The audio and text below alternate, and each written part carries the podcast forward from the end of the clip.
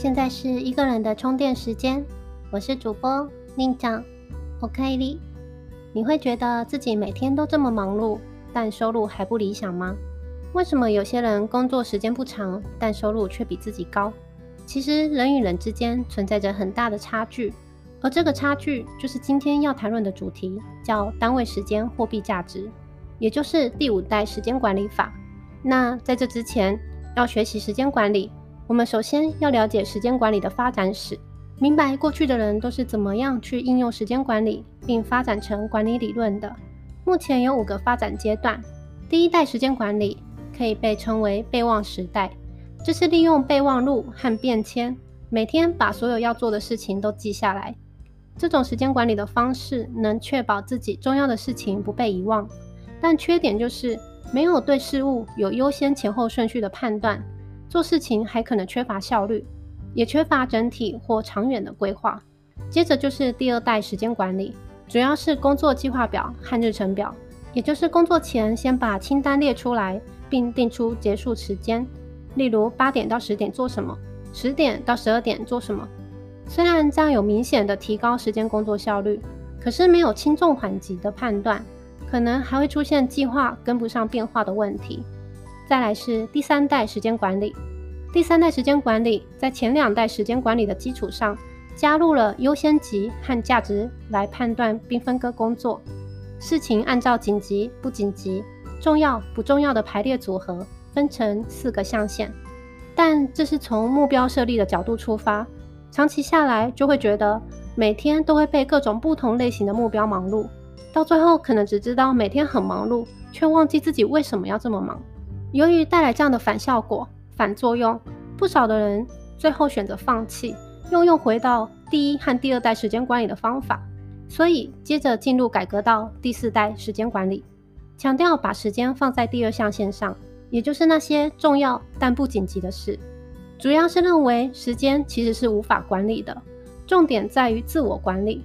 另外，被称为现代管理学之父彼得·德鲁克提出的要事第一。也是属于第四代时间管理的方式，所以最重要的是要管好自己，这样能有更多的自主权进行有效的自我管理。但这里还是有一个缺点，因为不是所有的人都以原则为中心，难点就是在于我们个人对重要事情的定义，定义不好的后果就是每天都在应急，大脑会觉得很疲惫，然后会在第四象限的不紧急、不重要的事上去找平衡。所以就开始划手机、追剧、玩游戏等，来获得轻快的快感，抵消自己的焦虑。大多数的人主流在第四代的时间管理，但其实这比较适合工作目标明确的成功人士，或者有做长远人生规划的人，并不适合朝九晚五想要做及时规划的普通人。那要怎么让目标模糊的人有一个简单的评判依据呢？这里介绍第五代时间管理理论发明人。张萌萌姐提出一个概念，叫单位时间货币价值，也就是时间创富学。单位时间货币价值有一个公式，算法是把自己的收入，主动收入、被动收入也好，或税后收入，把全部的收入的总和除以三百六十五天除以二十四小时，也就是全年净收入除以三百六十五除以二十四。例如，你的年薪是一百万。就是一百万除以三百六十五除以二十四，等于一百一十四。这就是你一小时值一百一十四元。通过数字计算，就能知道把时间跟财富进行同比例的换算，变成看得见、摸得着，就可以有效避免掉时间的浪费。第五代时间管理为目标模糊者提供了判断的依据，强调如何提升单位时间货币价值。而且，当你知道自己的单位时间货币价值，不算不知道，一算可能还会吓一跳。我们生活在这个社交的时代里，每天都被网络社交充斥着，这种社交成瘾会导致时间浪费，自己的单位时间货币价值就会变得非常低。只有意识到这一点，才能够建立起清晰的紧迫感，才能行动起来，减少对时间的浪费。那说完形成第五代时间管理方法理论的因素及公式，现在来拆解时间创富学。我们分为四个概念来拆解。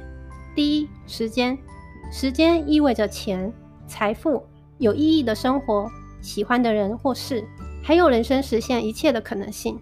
第二，创，也就是从零到一，从无到有。创业其实就是创人生，没有人天生就会创业。罗马时代的创世纪，也就是开天辟地的意思。第三，富，富当然不是单指金钱，如果只和钱画上等号，也未免太片面了。财富还包含了良好的人际关系，拥有热情，做你喜欢做的事情，内心感到充盈的事。第四个，学，也就是学科和学问，这是一套理论的方法，这包含技能、知识、素质层面。例如，我们萌芽微创业的课程项目，就是用三维体系，通过学习助力我们拥有价值的高效人生。第五代时间管理不推崇金钱至上，所以时间创富学中就讲到三种情况：物质财富、精神财富、社会财富。了解了时间创富学理论后，我们可以开始重新定义时间对自己的寓意。那这里想再补充一点，这门学问其实并不难懂，难懂的是。我们如何去实践它？当我们每做一件事情前，想一想，这对自己的单位时间货币价值是产生正数还是负数的？就算当下这个数值很小，但是长期坚持下来都会是正数成长的。这就是你常听到的复利效应。例如，养成好习惯，看对自己有价值的书。你在读的当下虽然没有看到收获，但可能在某一天你遇到困难了。需要做一个决策，或在做一些项目合作时，就能产生帮助性效应，让你的单位时间货币价值不断增长。再举例，早起，我们举办二十一天早起陪伴营，目前已经要进入第三期了。这活动的意义不在于为早起而早起打卡，而是利用早晨不被打扰的情况下，修炼自己的硬本领，完成自我升级。如果你是八小时睡觉，八小时上班。那剩余的八小时要如何去度过呢？你可以用来健身、阅读、写作，这些虽然无法立即看到成效，但都可用单位时间货币价值去做一个长久的评估。我们每个人都只有二十四小时，但是你会发现，有些人越过越富，有些人越过越穷。现在的时代不是你努力就有结果，而是你一定要努力对才有结果。单位时间货币价值的计算公式能帮我们量化时间，知道自己每一天的时间价值到底是增加了还是减少了。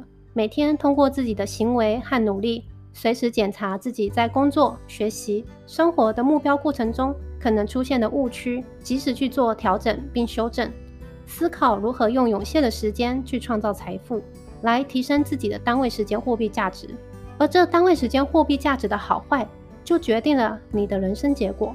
现在可拿起计算机来算一下自己的单位时间货币价值，以去年的全年收入为标准，最后计算出今年你的单位时间货币价值目标要达到多少。我是令江，每天进步一点，你一定能成为更好的自己。